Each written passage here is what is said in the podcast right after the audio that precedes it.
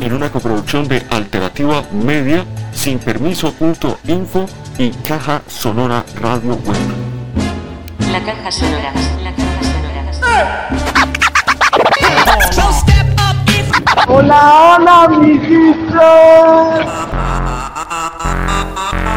Desde el planeta Tierra, transmite para todo el espacio.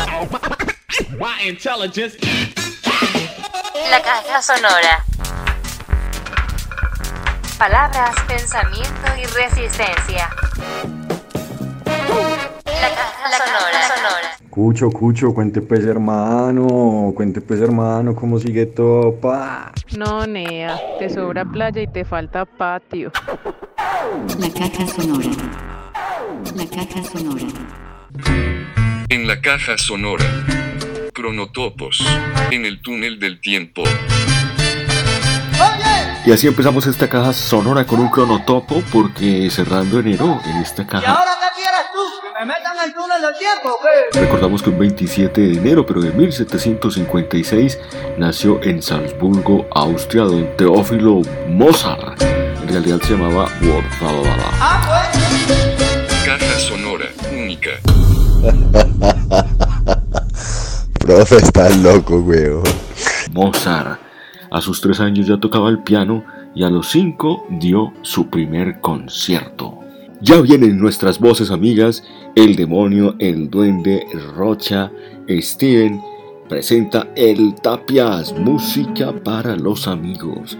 Marcianarco, extrañándolo papi. Vamos a escuchar en este desgénero musical de la caja a los Mozart Heroes con una versión de Metallica, el clásico de Enter Satman y una entrada de Mozart usando la sinfonía número 40, caja sonora, siempre rara. La caja sonora.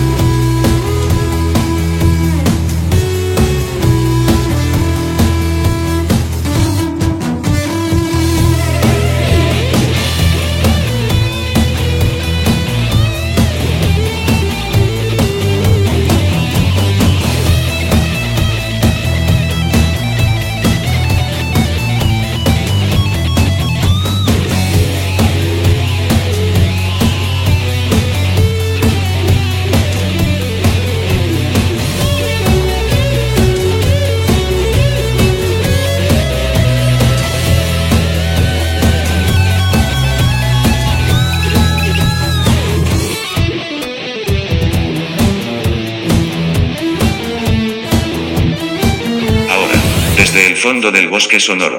Con ustedes. El demonio, el profe, huevón, no, la caja sonora es un viaje, pasa, a mí sí me gusta, marica, yo no sé.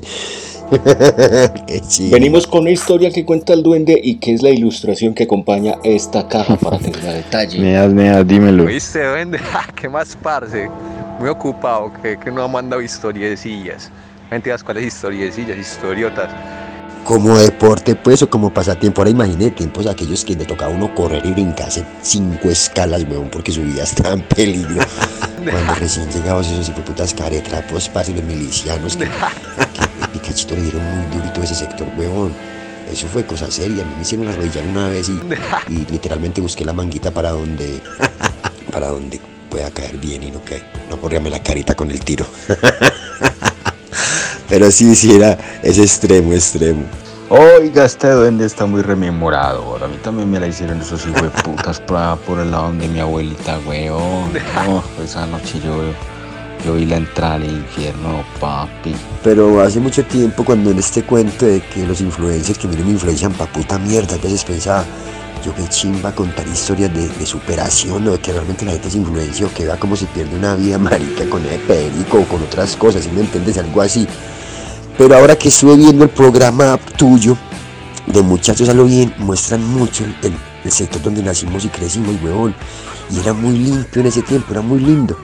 Para verlo ahora en día, huevón, de que, de que es una mierda, huevón, y de que, de que el peladito que está creciendo tiene que ver un papel de perico en el suelo con un pitillo, tiene que ver una pata, tiene que ver a que fumando. O sea, cómo todo cambió socialmente hasta en el entorno, huevón. Y, amigos que crecieron conmigo, huevón, sin decir nombres, parce, uno los ve y, y haga de cuenta ya como una especie de, de- de habitante de- de- del infierno, huevón, como que, que sacara cancerbero a miar, huevón.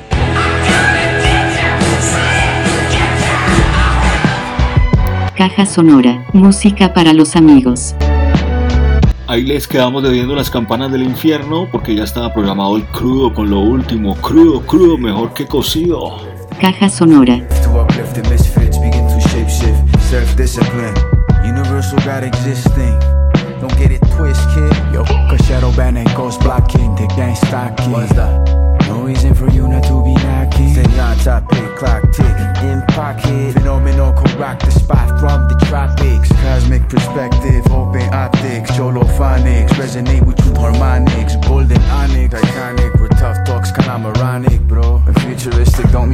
electronic. Or coming for of death be chronic. Kill the baby.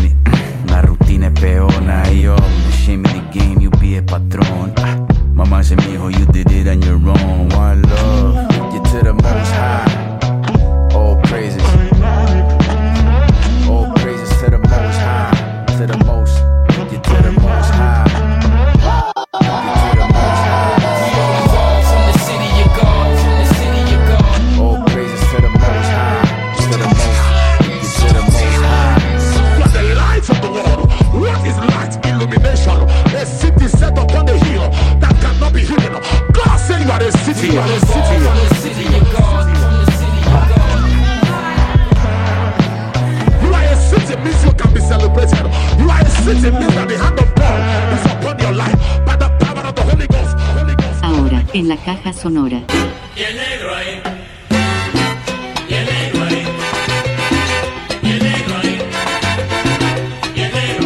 Hola mi gente, le habla Steven Mosquera desde la Universidad Digital de Antioquia, la única universidad que se está tomando Colombia.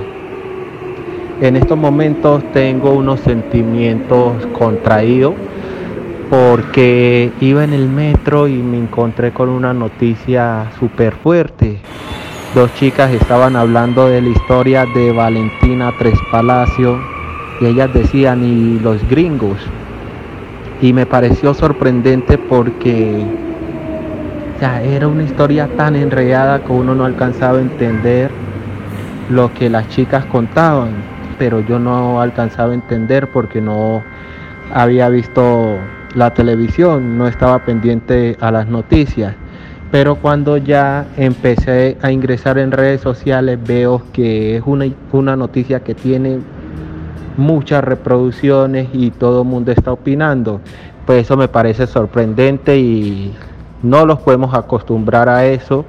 Y es una gran reflexión que hace un gran politólogo antioqueño, un poeta, un intelectual íntegro, que es Lucas Jaramillo, en, un libro que se llama Ciudades sin Miedo, en donde en todo momento está condenando el crimen independientemente de las formas que se hagan o como lo quiera justificar el victimario.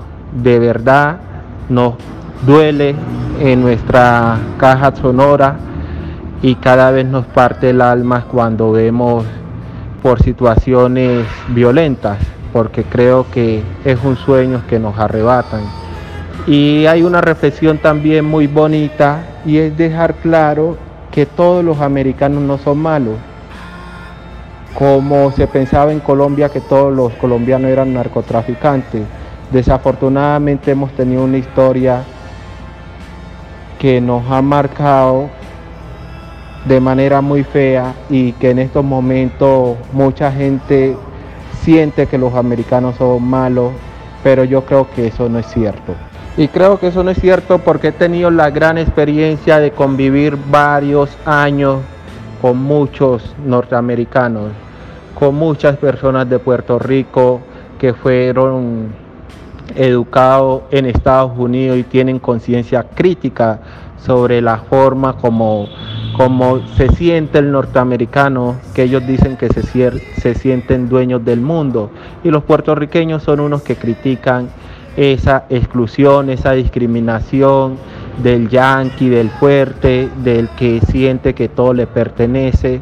Y he tenido una experiencia muy bonita con mi tutor de maestría que se llama Joel Rivas, como el salsero, que siempre me está enseñando, siempre me está enseñando a open mind, a abrir la mente y a tener claro que en el mundo hay personas buenas y personas malas y que uno no puede juzgar a las personas por experiencias que le han contado, sino que tienes que vivirla.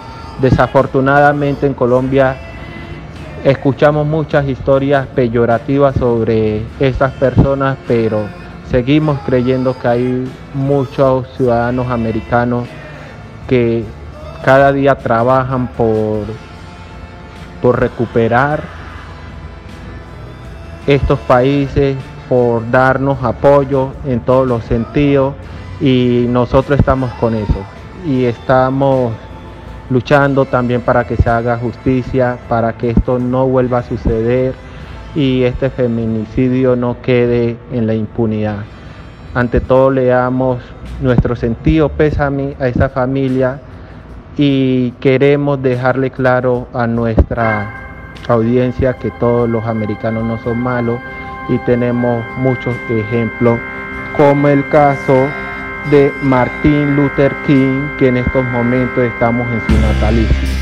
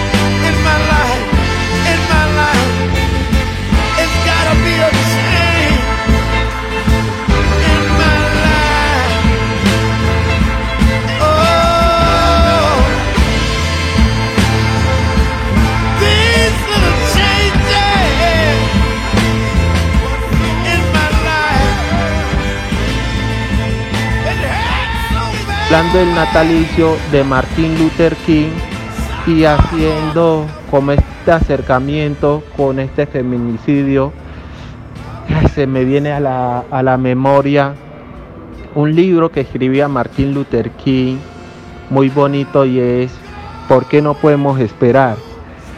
Y este libro de ¿Por qué no podemos esperar? plantea esas reflexiones de reevaluar esa educación que se le está impartiendo a la, a la población, del hombre sentirse poderoso, de ser blanco y sentir que todo te pertenece, que todo lo puedes comprar con dinero y, y no sé, y sentir como como tanto poder de decidir si este vive o este o este muere. Y a mí me parece algo muy tremendo porque cuando era muy chico leía una obra que me marcó la vida que fue La Vorágine. Y en esta obra La Vorágine recuerdo que cuando iban a castigar a los, a los cocheros que eran brasileños ellos decían que ellos no sabían que matar indio era pecado. Y me pareció muy sorprendente porque ellos tenían el capital económico y ese capital económico legitimaba muchas acciones que ellos hacían. Y de acuerdo a eso, uno lee el libro de Martin Luther King, ¿por qué no podemos esperar? Y este libro hace esa reflexión, que en Estados Unidos mucha gente legitima lo que hace por el poder económico, porque siempre le han dicho que son los dueños del mundo. Y quizás es algo que tenemos que re reevaluar en nuestra cultura, en el mundo, y los americanos, los suramericanos tenemos que aprender a querer al otro. Y yo creo que esa es nuestra tarea en esta modernidad y después de una pandemia en donde nos dimos de cuenta que la naturaleza nos dio una gran lesión. Las lesiones que nos da la naturaleza nosotros las podemos evidenciar en el renacimiento de Harlem, en este renacimiento de Harlem que también denunciaba por medio de la poesía, por medio de la literatura, por medio del jazz y en todo momento mostraban su, su inconformidad con esta sociedad, con esta sociedad que ellos no encajaban los afroamericanos. Y yo creo que lo que vivieron estas poblaciones la viven mucha gente en el mundo, no solamente negros, indígenas, sino mucha gente, mujeres, viven esta situación de sentirse, sentirse con miedo al caminar, en sentirse con muchas dificultades en establecer una relación con el otro. Y yo creo que la literatura es un espacio que nosotros debemos de disfrutar. Es un espacio que rompe esas barreras y, nos ayuda a ser mejor persona. Aunque por ahí también, antes que se me olvide,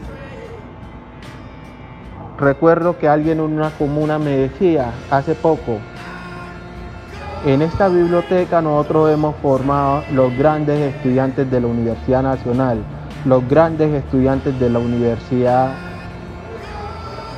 de Antioquia también han llegado a formarse los grandes sicarios y las personas que, que, manejan los combos. Entonces, esto es algo muy bonito porque nos damos de cuenta que cuando se gana una vida podemos transformar sociedad. Pero también me decían, y uno debe dejar el romanticismo, debe darse cuenta que está pasando en la sociedad y asumir, asumir esos retos y nunca desistir del trabajo, sino persistir, persistir, porque cuando los ganamos, un niño que estudia, que lee, es una familia que va a estar tranquila y una familia que rompe un círculo, un circo. ¿Estás preparado para leer esto? Las corrientes nos arrastran de un lado a otro nos perdemos entre las dificultades sin saber qué dirección tomar. ¿Y si existiese una luz que nos guiase a buen puerto? Esa luz existe. Leer protege la mente. No, vení, profe. ¿Y cómo se nos va a olvidar, hombre, el gran encuentro que se hizo aquí en Medellín? Este encuentro que hizo Manos Visibles. Sí, Manos Visibles, que es manejado por Paula Moreno. Ella fue ministra de Cultura y pues la gente la critica y que porque fue ministra de Cultura el presidente Uribe, pero yo me quedo con lo positivo de ella, todo el trabajo que hizo por mejorar a las comunidades y esos dos libros que ha escrito que han sido brillantes y cada vez le dan más fuerza al lector a seguir adelante y yo creo que eso es importante. Y a mí me parece que hace poco hizo un trabajo muy bonito, hizo un trabajo muy bonito y es de recuperar la literatura africana. Y ese proceso de recuperar la literatura africana y ponerla en práctica en muchos territorios es, es un acto de rebeldía y yo creería que nos permite conocer lo que hicieron en Harlem y también lo que hizo Martin Luther King. Una una, una revolución silenciosa, una revolución sin violencia y formar, formar más ciudadanos para la transformación. Y eso yo me quedo con ella. Pues muy buen trabajo la, la evidencia que en Medellín estuve como reportero de la Caja Sonora recorriendo todos los barrios con ella, con las mujeres que mandó a coordinar el evento que fueron muy juiciosas un evento bien coordinado que llegó a los barrios, a las comunidades, todo el mundo los esperaba con los brazos abiertos y disponible a contarles todas las experiencias y eso a mí me pareció muy agradable. Ese encuentro fue organizado por Benite Leo, un espacio que ella tiene que se llama Benite Leo. que está en todo Colombia y cogieron a Medellín como sede, pues eso me parece a mí tremendo. La verdad es que a mí se me erizaba la piel escuchar a tanta gente contando sus experiencias en sus territorios. Unos decían, no, mira que en Puerto Tejada nosotros con los violines hemos resuelto el problema de la violencia y, eh, y le hemos ganado muchos chicos a la FAR, al LN, muchos chicos dicen yo no voy para allá, sino que me quedo aprendiendo violín y viendo a ver cómo ingreso a las diferentes universidades de Colombia. A mí me parece una experiencia muy bonita. También escuché a muchos chicos de Bogotá, que Bogotá es una experiencia bastante importante porque nosotros creemos que es la capital y en la capital no hay brecha. No hay brecha porque por ahí entra todo y están los gobernantes. Pero no, yo me di cuenta que eso no es cierto. Habían barrios allá que no tenían biblioteca y que la gente le tocaba ir con sus libros a esos barrios a impartirle literatura, ayudarle a los jóvenes a hacer sus sueños realidad, a que esos jóvenes conocieran la ciudad, conocieran el mundo por medio de estos libros. Y a mí me parece algo muy bonito, todas estas experiencias.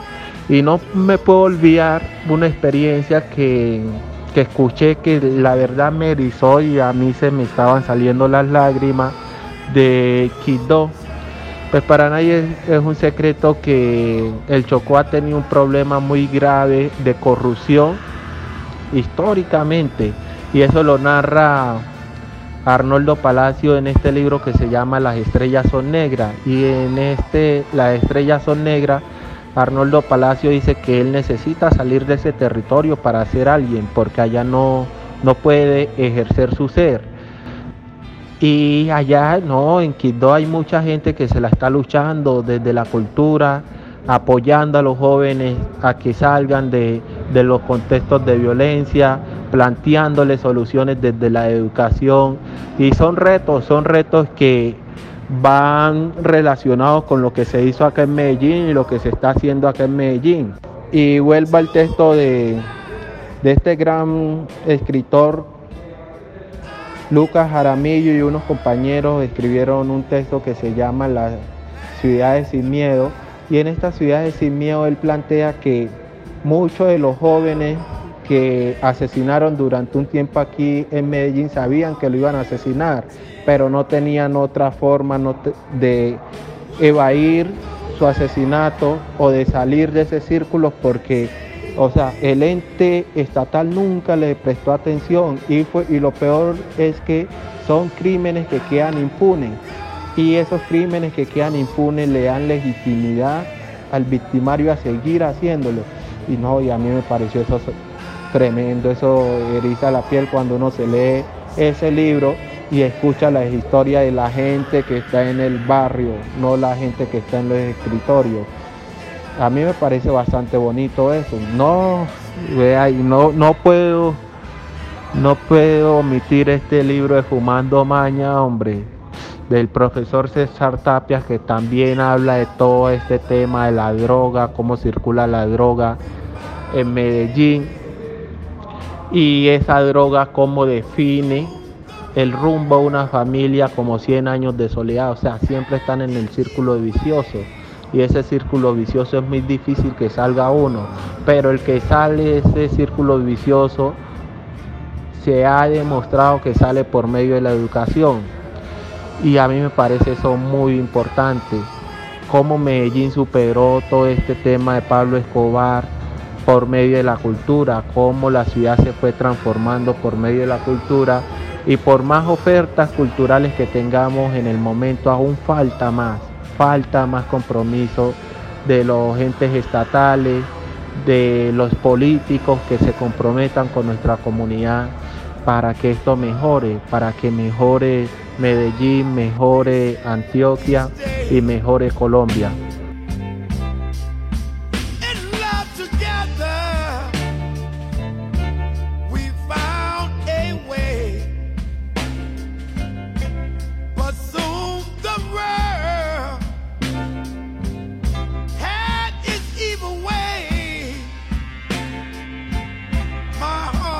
Por esa razón yo le traigo un gran invitado para el día de hoy que me pareció muy bonita la experiencia de vida, cómo ellos han transformado su contexto, han transformado generaciones por medio de la música, por medio del violín y por medio de la educación.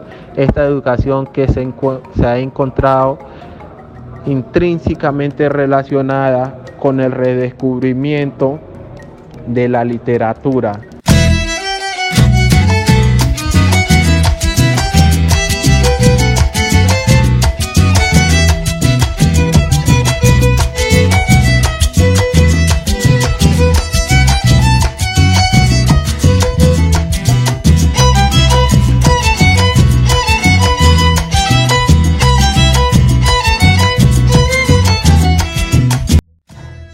Hola Gene, te habla Steven Mosquera, reportero de la Caja Sonora.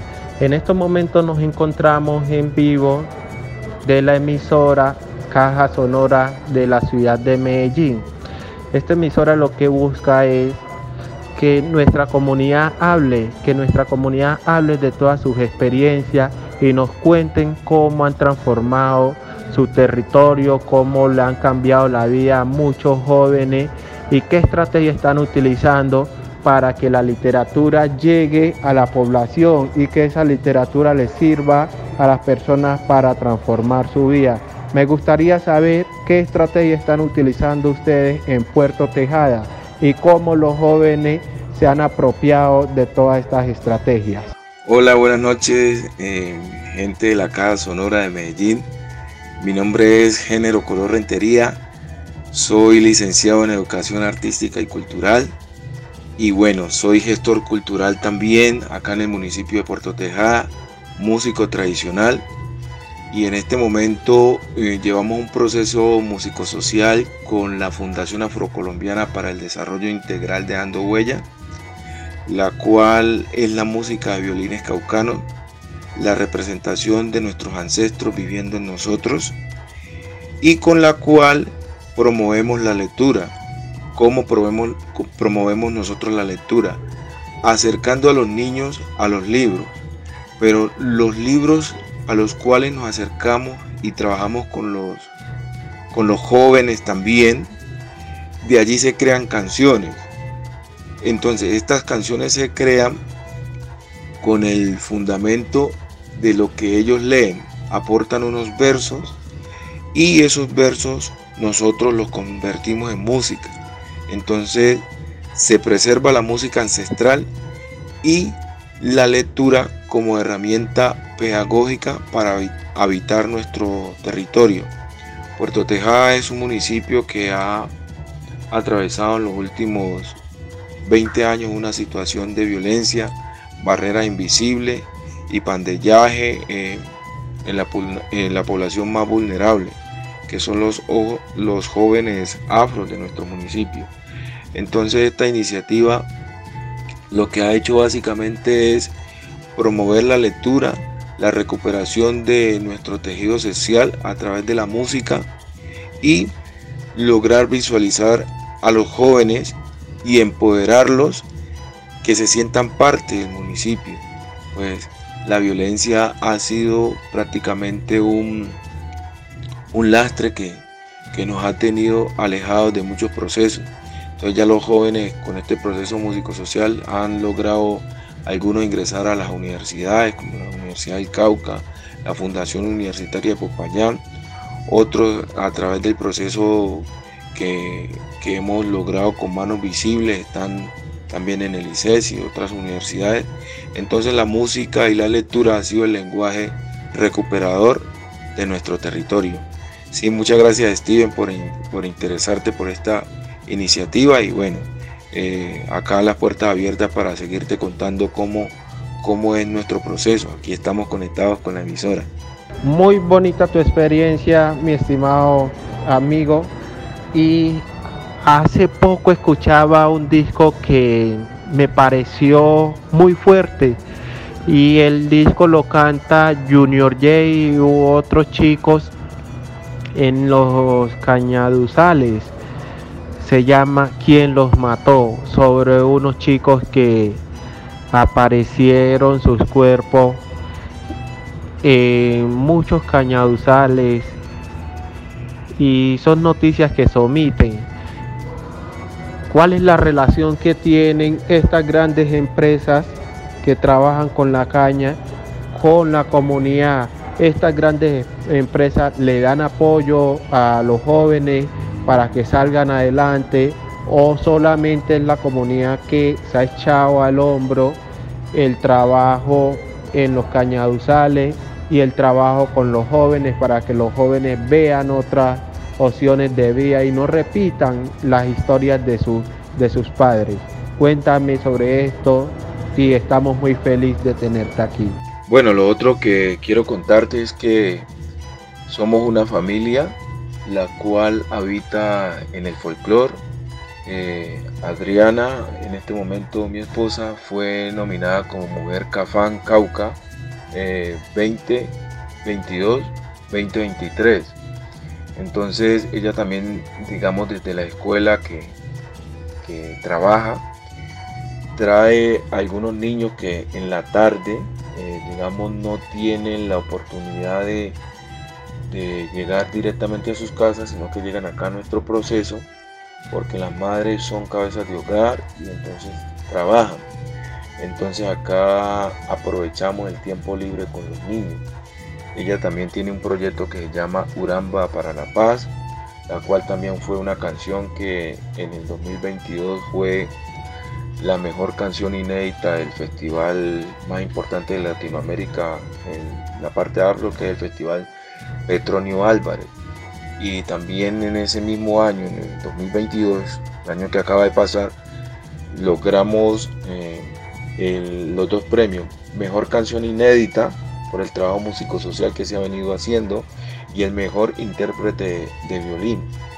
Y pues es la familia Dejando Huella que está representando a nuestro municipio y los músicos que, nos respaldan también en su proceso, eh, estando presentes en el desarrollo y en la parte del municipio. Muchas gracias mi gran amigo, la verdad que hemos sorprendido con tu liderazgo, con el liderazgo que hace toda tu familia y estas grandes estrategias que están utilizando para preservar el conocimiento de nuestros ancestros, de nuestros abuelos indígenas, nuestros abuelos africanos y nuestros abuelos mestizos, que de todas formas tenemos esa esas tres genias, como dice Manuel Zapato Olivella, somos mestizos por donde lo queramos ver. Es una gran enseñanza que nos deja y aquí estoy al lado de el vicerrector académico de la Universidad Digital de Antioquia, el doctor Jorge Gómez, y al otro lado me encuentro con el gran poeta, escritor Lucas Jaramillo, que me dicen que son historias muy sorprendentes y quisieran tener la oportunidad de tener estudiantes de esta zona en esta universidad digital, estudiantes que puedan formarse en esta universidad, que puedan eh, desarrollar sus talentos, que ojalá los podamos tener en unas embajadas, eh, cantando sus canciones, pudiéramos tener este grupo de violinistas en la Embajada de Colombia en Estados Unidos, eh, que Paula Moreno los impulse, los siga apoyando para que ellos puedan recorrer Colombia y el mundo. Muchas gracias y de verdad estamos muy felices por todo este apoyo que sentimos desde la comunidad, desde diferentes partes nos están escuchando, nos están comentando que es un trabajo muy bonito y la verdad nos sentimos cada día con más fuerza conseguir, con seguir, seguir, persistir con este trabajo, porque es nuestra comunidad que habla y es la gente que cuenta todas sus experiencias. Esperamos tenerlos pronto y luego los vamos al Urabá antioqueño, a Necoclí, un gran poeta, nos trae este conocimiento, sus letras, haciendo esta relevancia, hablando de la experiencia del Urabá.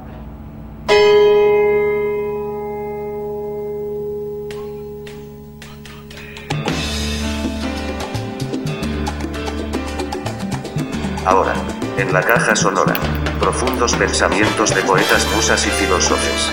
Caja sonora. Palabras, pensamiento y resistencia.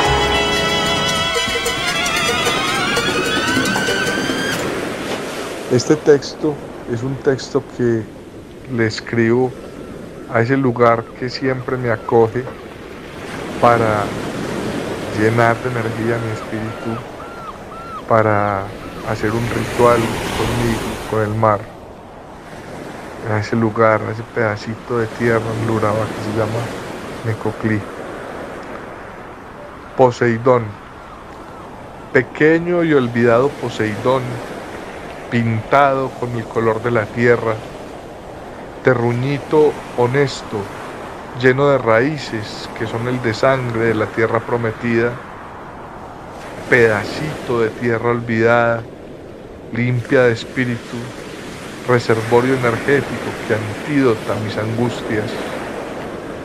En tus playas conocí al Dios capaz de enfrentarse a Cronos, a ese implacable que no perdona, para enseñarle al miserable la paciencia que requiere la alegría de espíritu, la vida con propósito, esa que entiende la importancia del ocio y los poetas. Gracias, misionera perdida, por aferrarme a vos desde que nos cruzamos, desde que me invitaste a habitar tus senderos y tus aguas, me ofreces el espacio para alejar mis ficciones, para recargarme de sueños y promesas, para llorarme hasta el alivio del espíritu, para sanar las heridas más profundas y también para celebrar con vos los muchos momentos felices que me ha regalado la vida. Ensenada fértil en la que recargo el sueño, tengo que decirte gracias. Seguí llenando el corazón de los que sueñan imposibles. Jorge Gómez. Ya después de escuchar nuestro poeta Jorge Gómez, vicerrector académico de la Universidad Digital de Antioquia, la universidad que corre por nuestras venas. Los dejo con el disco ¿Quién los mató? Madre, no llegaría la hora de la cena. Aparecí en un lugar que no era mi hogar. Me duele estar tan lejos. Oigo, me están llamando.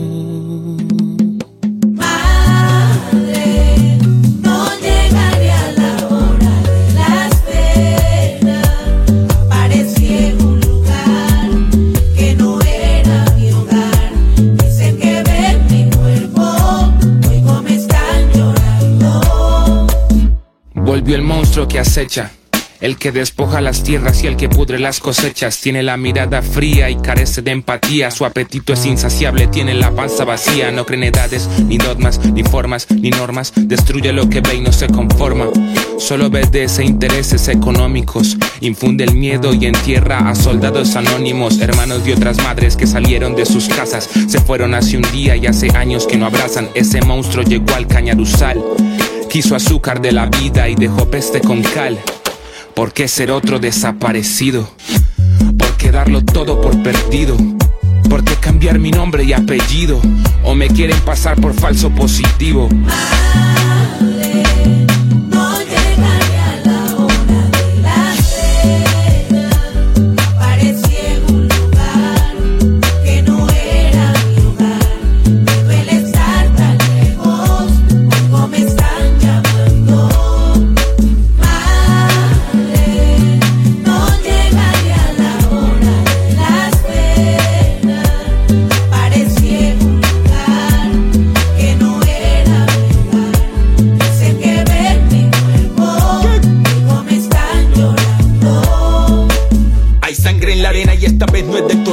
Son cinco chicos que salieron pero nunca volvieron. Uno de ellos resistió de una manera inexplicable para señalarle el camino y que lo pudiera encontrar su madre en medio de una escena con respuestas en potencia y unos cuantos que no se entendía que hacían allí. El dolor de familiares impulsados por el miedo, queriendo llevar sus hijos sin saber si podrían salir con vida a contarle al mundo lo ya sucedido. Si esta madre no se atreve, todo estaría perdido y estaría en archivo y otra historia para contar del país con la clase obrera que se muere en la impunidad.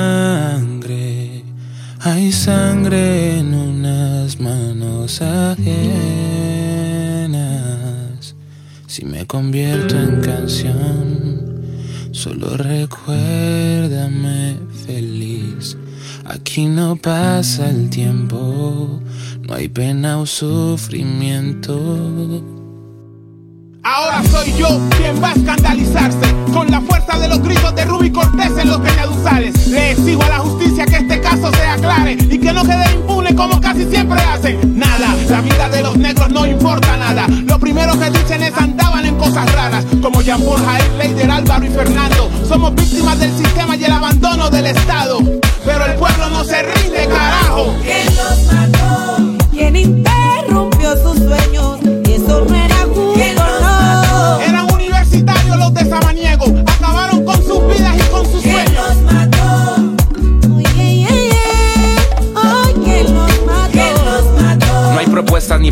nadie sale. La indiferencia social mata líderes sociales. Pido justicia.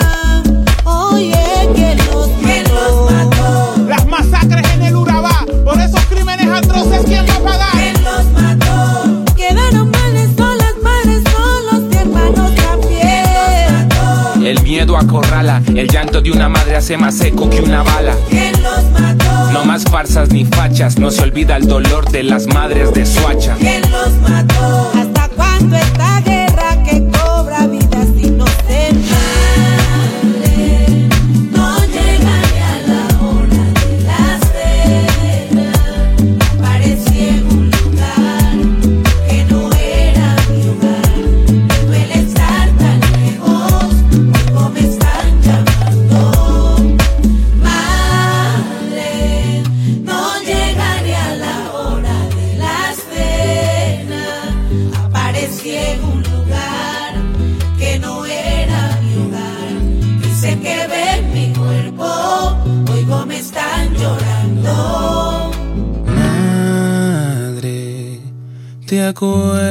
que te hablé de las estrellas?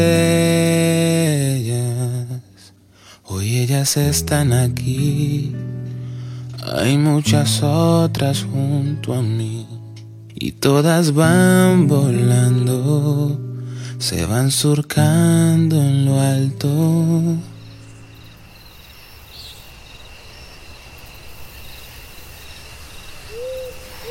Hey, eh, demonio, para que hagamos un pase y entonces montemos otra vez a esta belleza. El crítico.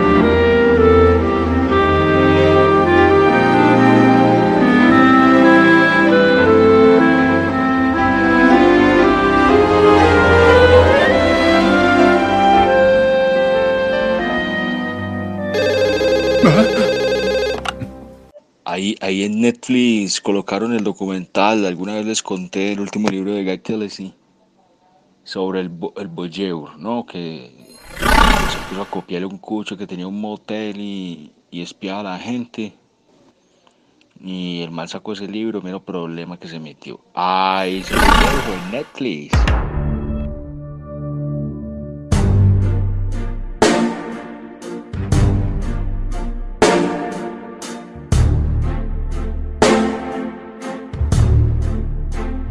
Profe, pero ¿cuál es, ay, ay, ¿cuál es la enseñanza moral de Boyer? Que dos boyeristas, pues dos que fueron boyeristas durante toda su vida y en efecto vivieron de ello, ya, ya pasan a ser los observados y, y a padecer los efectos de estar en esas miradas que generan versiones alrededor de ellos. El, el problema posterior es que para muchos especialistas eh, lo que se pone en duda es todo el trabajo de a lo, largo- a lo largo de toda su vida, ¿me entiende? Pero sorprende, sorprende, sorprende eh, ese formalismo del periodismo gringo. porque acá incluso publican sin fuentes. Cierto que los dos ya dejan ver mucho esa puerilidad de, de la vejez. Ellos como personas ya quizás no tienen ese mismo embalon- envalentonamiento del carácter intelectual y del ego que se tienen en cierto momento de la juventud y de la adultez, ¿no? Que de todas maneras ya son personas que si se les da una pizca más de reconocimiento o si logran un reconocimiento o una figuración más, pues como en ese momento culmen de, de su ciclo de vida, pues vaya y venga. Son infantiles ellos ya como personas un poco, pero un- pues es, como ese- esa, esa infancia de la vejez que ya también ha superado, pues como, pues ya tiene varios desprendimientos. Pues en realidad la película está como tratando de, de seguir la polémica posterior a la publicación de un artículo en el New Yorker. Resulta que esos manes tienen unos verificadores de información, los hijueputas, y ahí empezaron a pillar que eso estaba coco. No, el tipo sabe escribir, una chimba, weón. Pues es que sobre periodistas emblemáticos siempre cae esa duda, ¿no? La verdad de sus fuentes. Ni, ni Kapuscinski se ha salvado de eso. En estos días pensaba que una buena historia no está en los sucesos que hayan ocurrido en ella, sino en las reflexiones sociales que pueden suscitar de allí. En ese sentido, weón, uno, lo que tú dices, o sea, como que escribir bien, expresarse bien y, hermano, pues lo otro, entre ficción y no ficción, pues pa, no sé, no sé, no sé qué decirte, boludo, no sé qué decirte.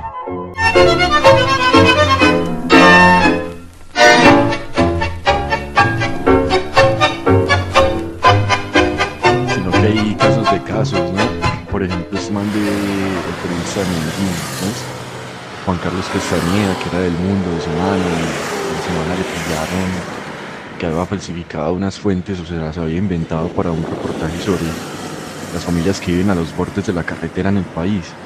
Y ese marica se inventó todas esas fuentes, weón. Y el marica lo echaron de semana y hasta el sol de hoy yo no lo vuelvo a leer por ahí, weón. Y ese man estaba muy bien rankeado. Exacto, y también pues el tipo de periodismo, el periodismo de, de Gaitalis, que es periodismo de investigación, periodismo narrativo para otros circuitos editoriales, pues que ese man no es reportería de prensa, de, de semanario de diario, sino que es una, eso es una obra con mucho más calado, expresivo y narrativo. El periodismo factual, ¿no? Factual, de facto, de hecho. El documental deja ver también la estrategia de trabajo, ¿no? Me encanta eso que dice que hay muchas historias que terminan, perdón, muchas historias que empiezan cuando uno cree que ya han terminado. Entonces nos muestra ese templo en donde trabaja y tiene sus cajas, incluso decoradas, y tiene un archivo impresionante de todo lo que ha leído para poder publicar. Fascinante, fascinante. Yo creo que otro elemento para discutir ahí es ese asunto ético, ¿no? Miren cómo en la película se está debatiendo que los manes se conocen desde los años 80 y han venido esperando a que se termine un plazo perentorio para que no los puedan joder. Y todo se acelera cuando descubren que ni siquiera el motel existirá. Parce, eso de los plazos perentorios yo no lo he podido entender porque por ejemplo ese documental de el de los mafiosos caleños con los con los timadores ruso, cubano y gringo. ¿Cómo es que se llama? Odisa, Operación Odisa, algo así. Que uno ve que los testimonios de las entrevistas, o sea, son manes que deberían estar judicializados y esos manes están afuera. O sea, son manes que todavía conspiran, pero están hablando del acontecimiento de- del momento, ¿cierto? Seguro fueron casos que ya prescribieron y, y por eso ellos no tendrían ahí problema como de dar ese testimonio entre el documental o qué, como la vuelta. Oiga, ustedes sabían a propósito de, de la mafia y estas películas que después de muchos años se descubrió que en, en El Padrino, en la saga, eh, como artistas de reparto estaban presentes algunos personajes de la mafia neoyorquina. Ay, gonorrea, parece que chimba ese momento de cuando ellos dos entrevistan y este cucho empieza a cachetear a todo el mundo. Ay, weón. Ah, qué vuelta, weón. Qué vuelta. Pero muy chimba esa posición del viejo, hermano. Men, lo que yo escriba tiene mi nombre. Y a partir de ahí, no hay meta, papá. Sí, y en los diálogos donde se cuestionan, donde uno cuestiona a lo otro, donde queda, eh, como queda en entredicho la integridad, pues ellos asumen fácil, ¿no? Ya no es tan doloroso, pues no es tan, no, no da tanta dificultad ese acto de reflexión. Es un documental de viejos, muy interesante. Y, y de viejos a los que se les, se les puede hacer una trayectoria y que en el, mismo material de archivo del documental pues muestran distintos momentos de la vida de ellos. Gente ya más tranquila, que no pueden ni subir las escaleras, que hay que tener unas silla de esas automatizadas para subir a la segunda planta y para bajar de allá. Cuchito y bañoso con la vestimenta, que a la ropa le queda casi que colgada al cuerpo. Ahí está la moral, muchachos. A los 80 con un proyectito editorial. Parce, qué chimba, qué chimba ese recurso de crear el motel en maqueta, weón. Uh. Sí, es- esa maqueta es genial. A propósito de eso que el Cucho decía que quería sentirse o que se sentía como superior, ¿no? Lo mejor son esos planos cuando uno cree que está en el hotel y realmente pronto levantar el techo y está ese Cucho ahí mirando. Parce, yo siempre quise, obviamente pues porque no tenía plata, pero siempre me imaginaba una maqueta muy grande del cañón del río Cauca. Y poder poner ahí a varios cañoneros y bueno, es que esta suena tin, tin, tin. Eso cuesta, eso cuesta, eso es mero arte. Esto es lo de nosotros.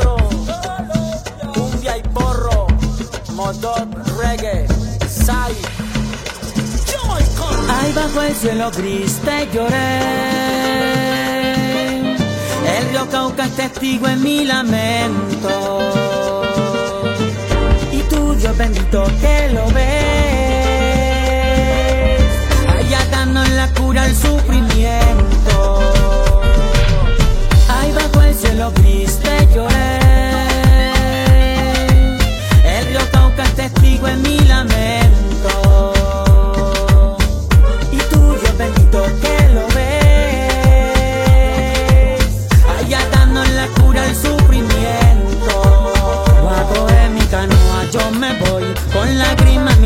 Yo me voy. El amor de mi negra ya no soy. Mi negra se enojó y se reveló. Si me pide la vida se la doy. Le entrego hasta mi alma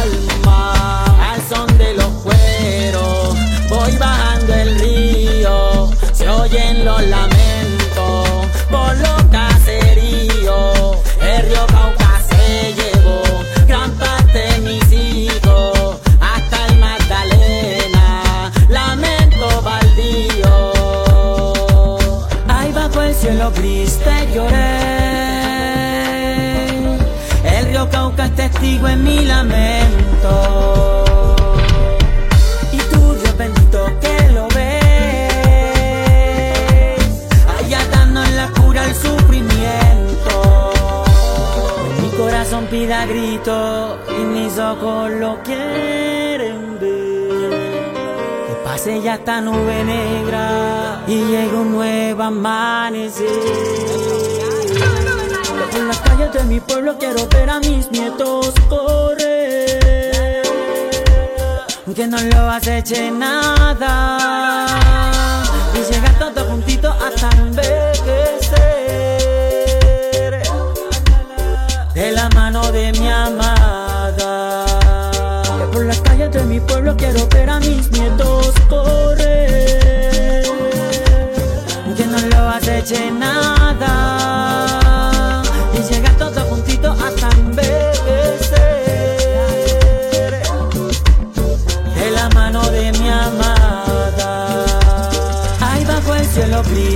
Lloré.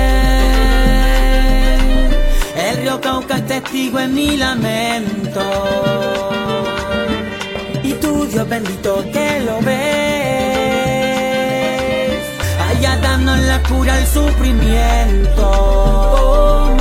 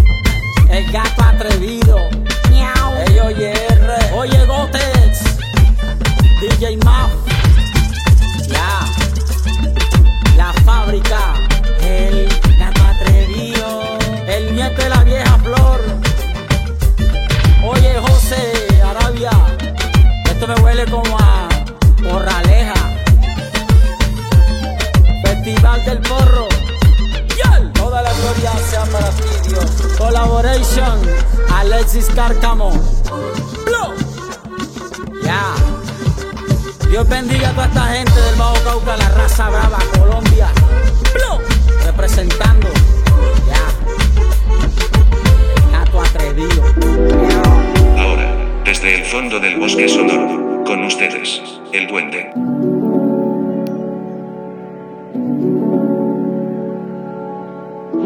Hola mi corazón hermoso, ¿cómo vas? Espero que tengas un ratico para que hablemos y decirte cuánto te amo, mi corazón. Amor, estoy en la morgue abriendo muertos. Cuando me desocupe, si quieres ahora, porque voy a estar muy ocupadita hoy.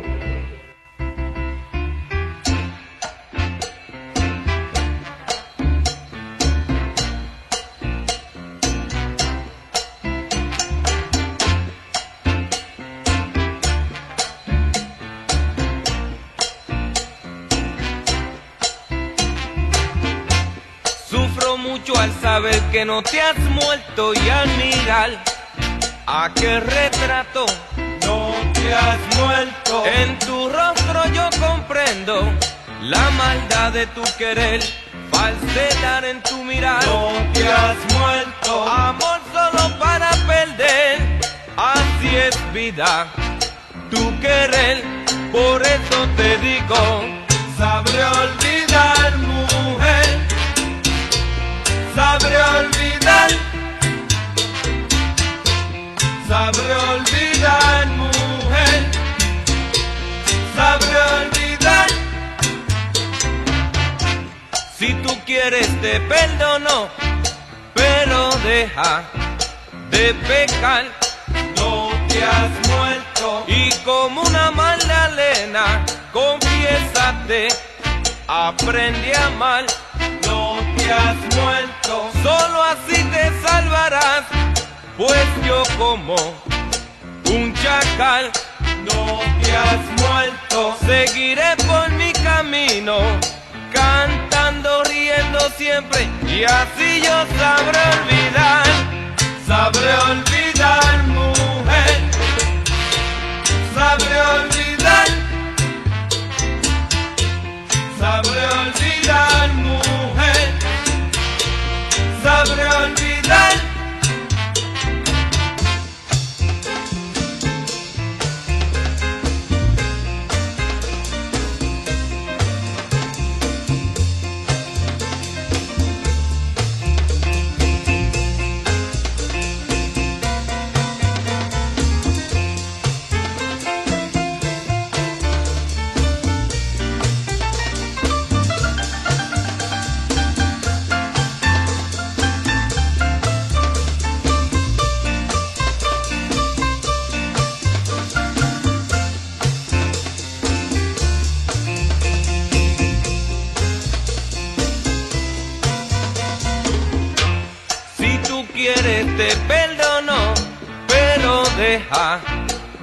Pecar. No te has muerto. Y como una Magdalena, confiésate, aprende a amar. No te has muerto. Solo así te salvarás, pues yo como un chacal. No te has muerto. Seguiré por mi camino, cantando, riendo siempre y así yo sabré olvidar, sabré olvidar, mujer.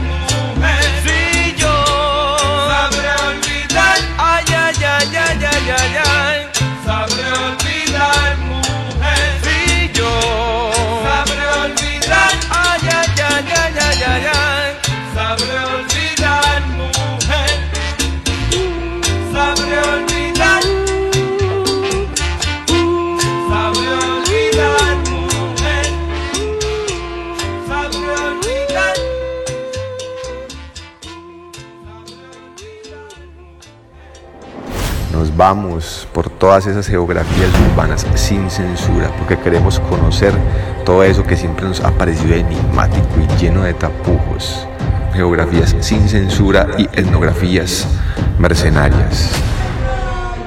Muy bien, hoy es 28 de enero de 2023 y yo no sé qué sucede en esta improvisación. Voy a robarles un audio a Cristóbal Vergara y Simón Cataño sin consentimiento informado. Va esta etnografía mercenaria del mismísimo demonio. Dos niños de 7 y 8 años, respectivamente, o 7 y 7, algo así.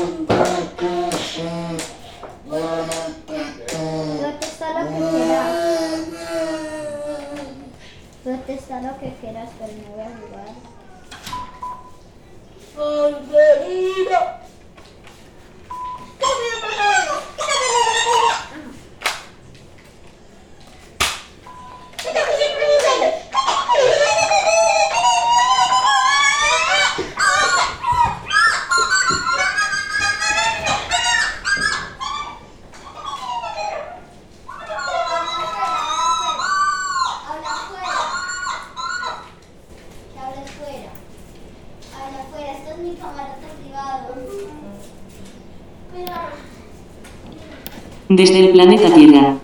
Transmite, para todo el espacio. La caja sonora. Lo dejamos ahí. Eso va. Caja sonora. La caja sonora. Y cerramos esta caja sonora con un reconocimiento al poeta de esta temporada en la caja sonora que nos acompaña, el poeta Jorge Gómez, vicerrector de la Universidad Digital de Antioquia, quien por estos días pues pasa la pena de la desaparición de una persona muy importante en su familia. Ánimo a nuestro poeta, una invitación para que continúe regalándonos sus reflexiones y decirle que lo estamos acompañando en estos momentos. La caja sonora resistiendo incluso a la muerte.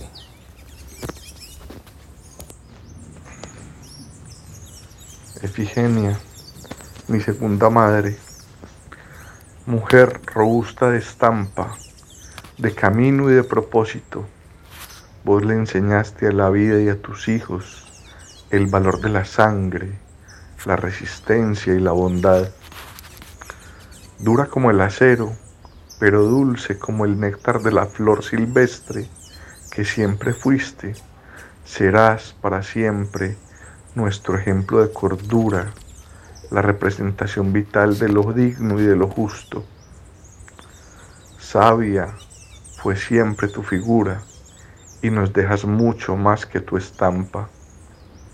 También la moral que nos tejiste, no la de tu Dios, que es muy bueno, sino la del Dios universal, que siempre lucha y sobrevive. Ese Dios que como vos no resigna la injusticia, a la burla o al desmoronamiento. Protectora como buena matrona, te sobró carácter para repartir puñados cada que nos recibiste. No podríamos ser menos con tu ejemplo de grandeza y de firmeza. Cualquiera que no te conozca ha dicho que nos sobra altura en la mirada. Lo que no saben fue que nos la enseñaste mirando desde el suelo para que no olvidáramos y para que levantáramos caídos. Madrecita espiritual, camino vital que nunca olvido, destructora de imposibles, faro eterno, cañón de sueños, está lista la tarea que es de todos, porque con tu mano buena y bondadosa labraste fortaleza y grandeza en el alma de los que ya llegamos y de los que vendrán cargados de nuevas esperanzas por el camino que esculpiste con talante de genio y con el viejo de siempre. Jorge Gómez.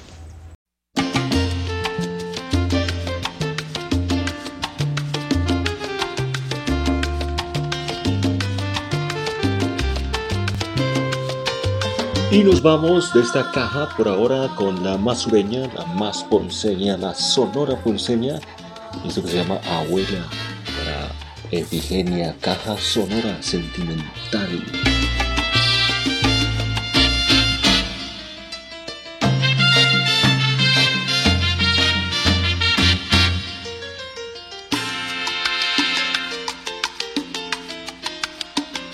En una cana de abuela encaramé cuando niño y eché a volar el cariño desde un gajo de ciruela.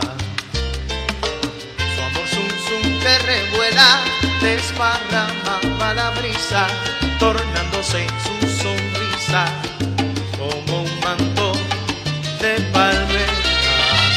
Ay, ay, abuela, ponle freno a la brisa, que me voy de tu risa, pues se ha roto la espera.